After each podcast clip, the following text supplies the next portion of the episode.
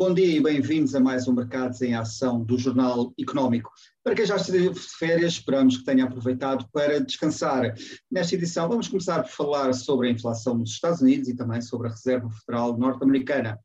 Depois analisamos o impacto da falta de gás natural na economia europeia e também a posição do BCE para reduzir a inflação. No programa também vamos ter os habituais números e gráficos da semana de Marco Silva. O nosso convidado hoje é Mário Martins, administrador da Active Trades Brasil. Mário, bem-vindo de volta ao nosso programa. Muito obrigado, obrigado pelo convite. Obrigado. Uh, esperamos que tenhas tido a oportunidade de tirar algumas férias e de descansar antes aqui do, da reentrée, digamos assim. tive, felizmente tive. Muito bem. Aqui, uh, começando precisamente pelos Estados Unidos, temos o, o encontro de Jackson Hole esta semana. Jerome Powell vai discursar e o que é que podemos esperar aqui do, do discurso de, de, Powell?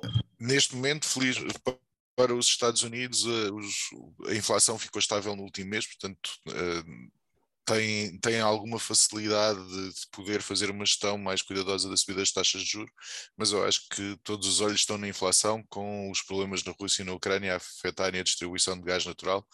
Embora isto seja positivo para os Estados Unidos, a Europa nunca importou tanto gás natural dos Estados Unidos como está a importar agora.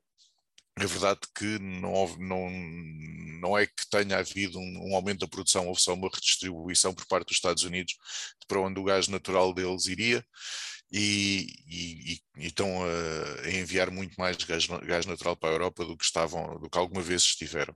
Portanto, acho que acho que Jackson Hole vai ser completamente dominado pela, pela inflação e por eventuais problemas de crescimento. Embora não haja indicação nenhuma de, de uma retração económica na, nos Estados Unidos, ao contrário da Europa, que há alguns indicadores que começam a arrefecer de forma acentuada, mas nos Estados Unidos o, o crescimento económico tem sido bastante forte, os últimos números do, do non-farm payrolls foram extremamente fortes.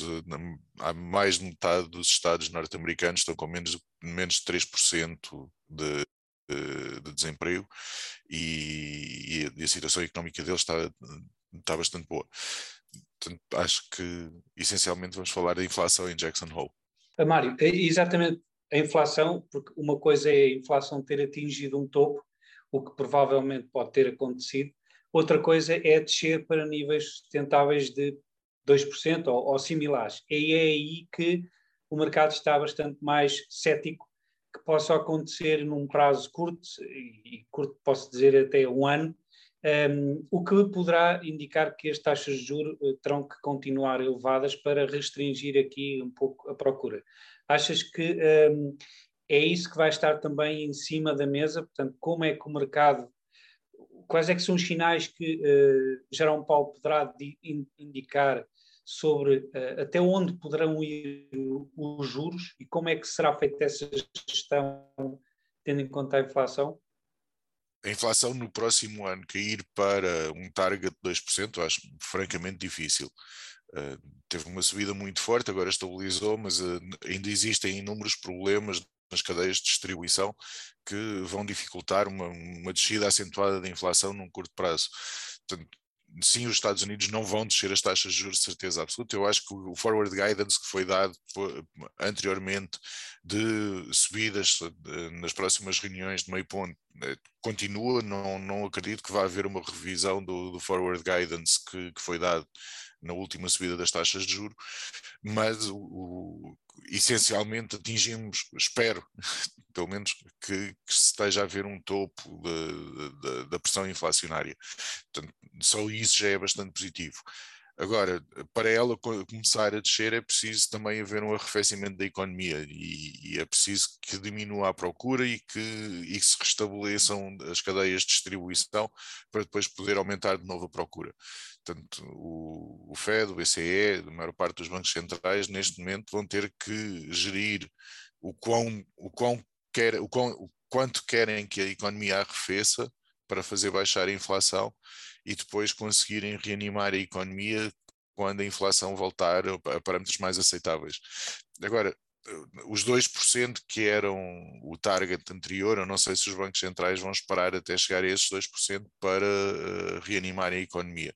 É provável que eles, uh, a partir dos 4, 5, comecem a, a, diminuir acentuadamente a subida das taxas de juro, porque ninguém quer matar a economia. Portanto, é preferível gerir uma, uma descida mais lenta da inflação do que estar a gerir uma queda a pique da economia, portanto toda a gente está a tentar o soft landing e, e, se houver um soft landing, coisa que eu ainda não vi acontecer, toda a gente sempre que há uma crise fala em soft landing e depois a economia cai demasiado depressa e, não, e ninguém consegue fazer o soft landing. Mas se conseguirem efetivamente fazer o soft landing, será através de uma contenção das taxas da subida, ou uma, de, mesmo iniciar descida das taxas de juro a um patamar bastante superior aos 2%. Eh, uma, uma super pergunta relativamente ao mercado de trabalho, porque o mercado de trabalho é, é visto como um, um indicador uh, com atraso, portanto, que não identifica logo uh, o comportamento uh, da economia num, numa, numa, num ritmo de curto prazo. achas que o mercado de trabalho terá aqui uma palavra muito importante a dizer, nomeadamente na inflação, porque é um, é um campo que pode condicionar uh, de forma bastante importante a inflação. Achas que um, teremos que ver aqui uma subida da taxa de desemprego ou é mais importante, por exemplo, um arrefecimento do, do, da subida do rendimento por hora nos Estados Unidos? As duas coisas juntas. Se, se houver uma redução do nível de emprego, se houver uma redução da, da remuneração por hora, vai, vai haver um arrefecimento brutal na procura de bens. Embora esta inflação não seja, não, não seja motivada pela procura, a inflação é motivada pela, pelo problema na distribuição. Portanto, as linhas logísticas uh, que foram destruídas há dois anos ainda não foram repostas. Continuam a haver restrições na China, em diversos estados, em diversos estados, não, em diversas regiões, em que não é fácil fácil eles voltarem a uma, a uma produção industrial ativa e a 100%. Os portos na China continuam com grandes limitações, os portos nos Estados Unidos ainda continuam com problemas. Portanto, a inflação não é motivada pela procura, mas a única forma que os bancos centrais têm para resolver a inflação é pela procura. Portanto, eles vão tentar diminuir ou arrefecer a procura para tentar colmatar os problemas logísticos de distribuição esperando que quando os problemas logísticos de distribuição estejam resolvidos, eles consigam voltar a procurar, a, a, a, pelo lado da procura, a incentivar o crescimento económico. Eu parece-me bastante difícil que isto, que isto aconteça de uma forma tão linear. Uh, eu tentar resolver um problema pela ponta onde, não, onde o problema não está, muitas vezes não resulta. Portanto, agora, o BCE não tem como resolver, o BCE, ou o Fed, ou qualquer outro banco central, não tem como resolver problemas logísticos. A única arma que eles têm é resolver pelo, pelo lado da procura. Portanto, diminuindo, diminuindo o emprego, diminuindo a remuneração por hora, diminuindo, diminuindo a capacidade de, de, da procura adquirir novos bens, vai, vai-se conseguir controlar a inflação de uma maneira ou de outra. Agora, o, o choque económico é muito maior quando se tenta resolver a economia pelo lado da procura, do que se os agentes económicos tentassem resolver a, a inflação via onde está o problema, que é a capacidade de distribuição logística.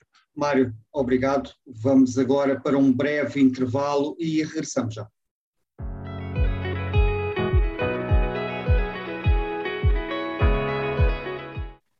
Bem-vindos de volta à segunda parte do Mercados em Ação. Vamos agora aos mapas e gráficos da semana com o Marco Silva, onde vai estar em destaque a situação na China e o gás natural nos Estados Unidos. Também vai olhar para o S&P 500, o euro-dólar e a evolução do petróleo. Marco. Obrigado, André. Um, a semana passada foi uh, uma semana extremamente importante para os mercados, apesar uh, de muita gente poder não se ter apercebido, porque é tempo de férias, mas foi realmente importante e eu já vou explicar uh, porquê. Em relação ao, ao, ao, mapa, podemos ver que um, ehm, nos Estados Unidos existiu uma, uma, um domínio do vermelho, portanto, das quedas, da correção, mas houve setores que se comportaram de forma bastante interessante, nomeadamente aqui o, o, o, o segmento do consumo, uh, Walmart, por exemplo, Costco, um, ehm, devido a resultados que foram apresentados, e que indicaram que ainda existe algum consumo. Portanto, o consumo não caiu a pique nos Estados Unidos, o que é muito bom, nomeadamente o consumo de bens essenciais. Um, no caso da energia, uh, o Brent não subiu e, portanto, as energéticas não, não tiveram essa valorização. No entanto, é de realçar que as empresas de serviços do setor uh, petrolífero e de gás, essas sim tiveram uma valorização. Portanto, o mercado espera que exista aqui um, um aumento da procura pelos serviços um, desse, desse setor. Em relação ao mercado um, global, destaque aqui para a China. A China que uh, uh, está com alguns indícios de que a economia poderá um, arrefecer de forma bastante substancial. Aliás, o, o Banco Central voltou a reduzir a taxa de juros e podemos ver aqui que as empresas chinesas listadas uh, em Nova Iorque tiveram quase todas elas uma contração bastante uh, relevante. Em relação aos mercados, de, de, uma forma geral, e aos setores, poderemos ver que o, vermelho dominou. não foram grandes quedas, mas foi vermelho quase em toda a linha, o que é significativo depois de cinco semanas com o mercado a subir e a recuperar, portanto, houve aqui uma inversão de sentimento. Destaque aqui para o UNG, que é o ETF um, do, do, do, gás natural nos Estados Unidos, que, contrariamente às restantes matérias-primas, como o ouro e a prata, uh, teve aqui uma valorização. Aliás, o gás natural subiu, mesmo uh, o, o, petróleo tendo uh, retraído um pouco. Portanto, o gás natural será um tema para terem em atenção nos próximos tempos.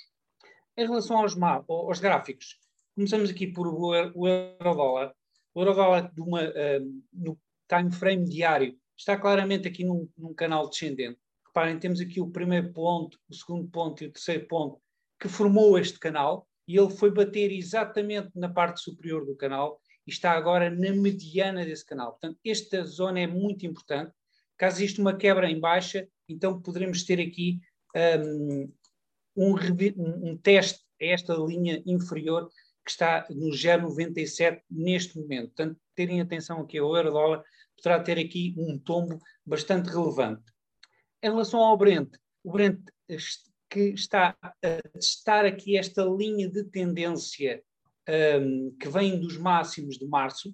Reparem que foi aqui testar três vezes, nunca fechou em, em baixo, e agora está-se a afastar desta linha laranja, o que é muito uh, significativo, está aqui com um indício positivo e tem esta linha de tendência verde como resistência. Caso a quebre, poderemos ter aqui o Brent uh, nos 106 dólares no, num primeiro nível. De destacar aqui este, um, eh, esta divergência positiva, portanto, o stochastic neste segundo mínimo uh, ficou acima do que uh, tinha atingido no primeiro mínimo. Isto é uma divergência positiva que pode, que reforça a ideia de que o Brent poderá ter aqui uma valorização uh, no curto prazo. Aliás, isto é algo que aconteceu, por exemplo, no S&P 500, no, no, no, no Stochastic, reparem que houve aqui também esta divergência positiva e o S&P 500 teve aqui uma forte valorização nas, nas, semanas recentes. Um, e vamos analisar exatamente o S&P 500 porquê? Reparem que uh, nesta onda uh, recente de subidas, bateu exatamente uh, na média móvel dos 200 dias simples. Isto é muito relevante. Bateu, fechou abaixo e agora está a retrair. E isto é algo que, se nós olharmos para 2007, 2008, foi exatamente o que aconteceu um, depois de uma primeira queda inicial, 2007 para 2008, houve uma recuperação que bateu exatamente na média móvel dos 200 dias, reparem, tal e qual como aconteceu agora, e depois houve uma retração e continuaram as quedas até, de uma forma até bastante mais uh, uh, incisiva até março de 2009. Será que este, se vai repetir este padrão de bater e registrar novos mínimos? Vamos ver. Mas o que é certo é que para já está a replicar um, o que aconteceu em 2007, 2008, de uma forma bastante fidedigna. Portanto, poderemos ter aqui novos mínimos ainda este ano e vamos estar atentos aqui ao que vai acontecer quando o S&P 500 testar aqui as médias móveis dos 100 dias e dos 50 dias. É tudo, André. Obrigado, Marco. Mário, olhando aqui um, para a questão do gás natural na Europa, já tem vindo a ser debatida nos últimos meses mas entretanto o inverno aproxima-se. Esta semana começou com, com, com, o preço do gás natural na Europa a disparar 20%, devido ao fecho do Nord Stream agora no, no final do mês, durante uns dias, pelo menos é essa a informação que temos neste momento, não se, não, nunca se sabe se poderá ser prolongado ou não. E, e, e, queria perguntar: estamos aqui a assistir a uma tempestade perfeita, queremos reduzir a dependência de gás natural da Rússia, mas, mas continuamos ainda muito dependentes da Rússia, temos, estamos a tentar diversificar as fontes de fornecimento, pelo menos a Alemanha e outros países. Uh, uh, uh, estamos a tentar também aumentar o armazenamento, tudo isto tudo antes do, do inverno. o que é que o, estás otimista em, em, relação aos próximos meses para o gás natural? Ou, não, estou extremamente negativo. É, há uma tentativa de diversificação, há uma diversificação. Os Estados Unidos, por exemplo, nunca exportaram tanto gás natural para a Europa como fazem atualmente.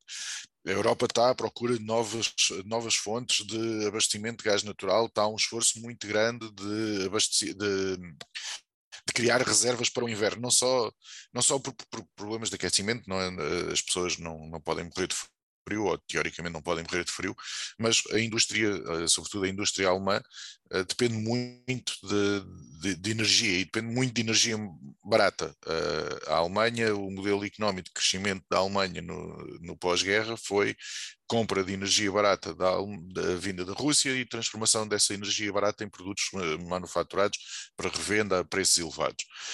Este modelo económico neste momento não funciona. Portanto, a energia está excessivamente cara, eh, existe um, um prémio que os, os, consumidores estão dispostos a pagar pelos produtos uh, fabricados na Alemanha, mas esse prémio só vai até um determinado ponto. A partir de um determinado ponto, as pessoas perdem o apetite por comprar produtos alemães, porque o prémio uh, fica excessivamente caro e não justifica. Portanto, a Alemanha precisa de gás natural para aquecer as pessoas, mas, sobretudo, precisa de gás natural a preços acessíveis para manter um crescimento económico que tem registado e, e, e sobretudo, tendo em conta que é o motor que é a alma da, da, Eurozona, da, da zona euro. Uh, existe aqui um problema muito mais grave do que propriamente uh, a Alemanha ser ou não capaz de passar o inverno e de aquecer as pessoas.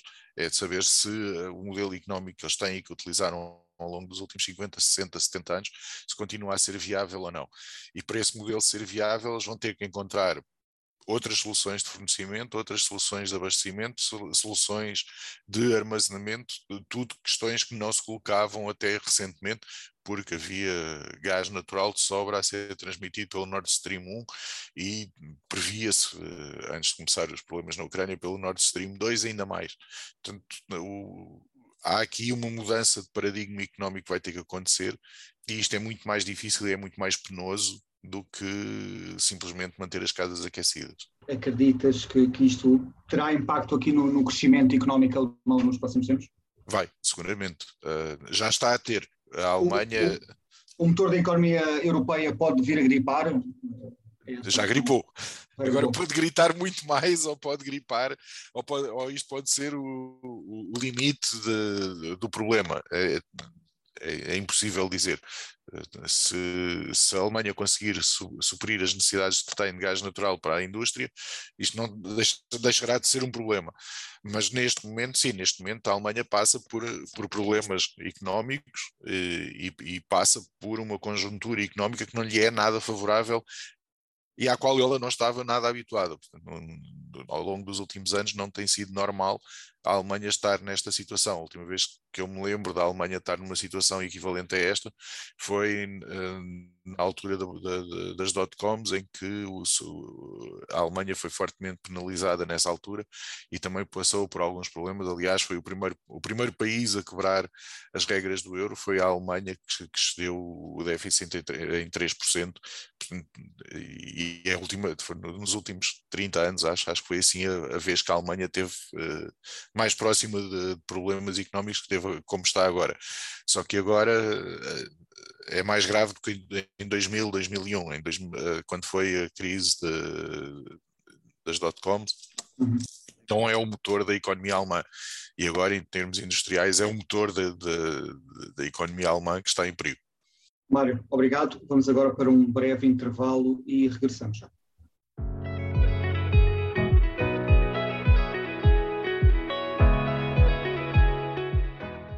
Bem-vindos de volta à terceira e última parte do Mercados em Ação. Vamos começar pelo número da semana, que uh, diz respeito ao intervalo, são 300 a 350 milhões de euros.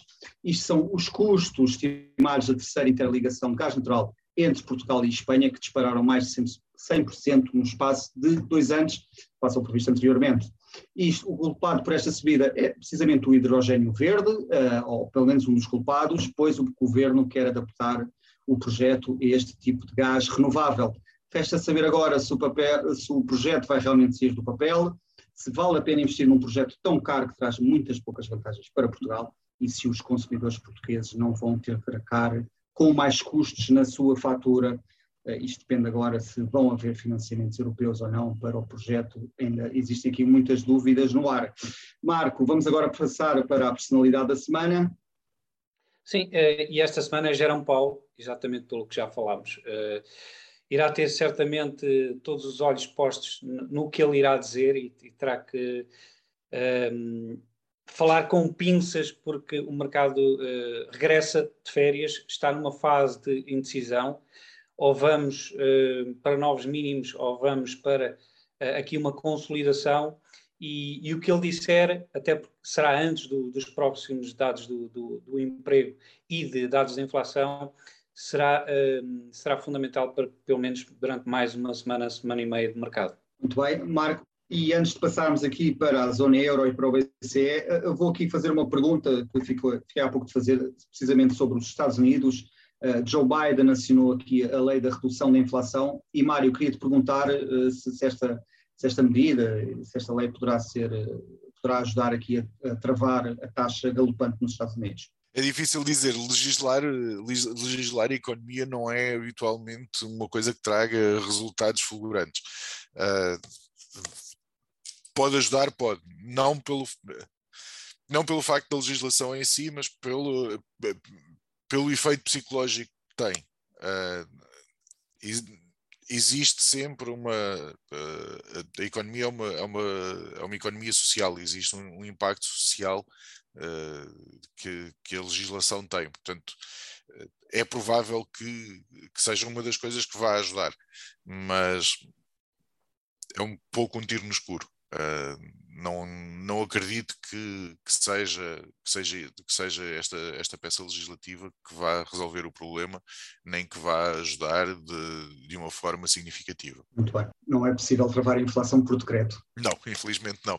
Seria muito bom se, se isso pudesse ser feito, mas uh, haveria alguns governos que gostariam de fazer, se calhar, o contrário. O Japão, durante os últimos 30 anos, adorava poder fazer um aumento da inflação por decreto e tentaram várias medidas legislativas e nunca nenhuma correu bem. Que, portanto, não me parece que seja diferente o, a, a, perspectiva oposta, em que tentar legislar ou tentar, tentar acabar com, com a inflação por decreto não me parece que vai correr particularmente bem. Aqui, olhando agora para a zona euro e para, e para o BCE, a Cristina Lagarde disse há umas semanas que iria fazer o que fosse necessário para a taxa de inflação recuar para os 2%. Uh, isto são, são sinais uh, bons para, para os mercados, para, para a zona euro. Pensas que, que terá efeito?